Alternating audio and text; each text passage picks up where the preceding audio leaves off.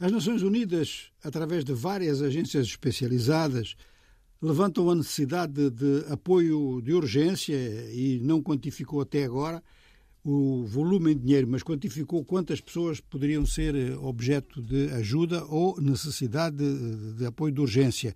250 mil. Estamos a falar da Líbia, onde a cidade de Derna foi vítima de um furacão. Um furacão tipo tsunami, tem um nome especial no Mediterrâneo, mas ainda está difícil de traduzir em português. De qualquer maneira, oito bairros desapareceram completamente. Alguns destes bairros tinham instalações eh, com alguma dimensão, mas é que não ficou nem nada. Em seguida, 20 mil pessoas são consideradas mortas. Bom, os serviços de meteorologia da Líbia, que ainda funcionam, dizem que o volume de chuva que caiu em 24 horas na Líbia não se via há vários anos. Agora, o problema é saber se a ajuda internacional vai conseguir eh, substituir o que é o princípio da ajuda local, que é mesmo princípio, ou seja, a pequena escala, e as pessoas estão, elas próprias, a tentar ajudarem-se umas às outras. Resultado é um fluxo de população que começa a dirigir-se tanto para Tobruk quanto para Benghazi, duas cidades maiores, mas que não têm, em virtude mesmo da situação político-militar, capacidade de, de receber volumes grandes de população. Passando para um outro dossiê, também ligado às Nações Unidas, porque é um documento destinado às Nações Unidas, destinado à Assembleia Geral, que vai decorrer nos próximos dias 19 e 20 deste mês.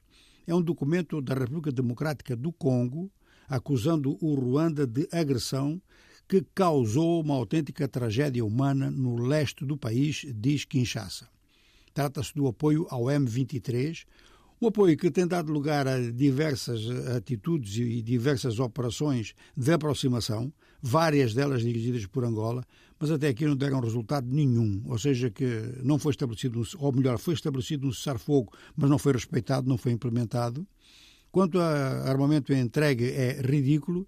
E, segundo as autoridades de Kinshasa, há diversos relatórios de experts de agências da própria, das próprias Nações Unidas que chegaram até ao secretário-geral. Muitas delas não foram divulgadas, provavelmente para não causar problemas ou mais problemas de caráter diplomático. Mas eh, todos estes documentos assinalam efetivamente a mão do Ruanda por trás do M23. Chancelarias de Paris e Washington são da mesma opinião. O documento refere que há 2 milhões 390 mil deslocados e que isto teve efeito na lista eleitoral nos cadernos eleitorais do Congo. O Congo vota no final do ano. Um milhão e meio de pessoas não puderam registar-se.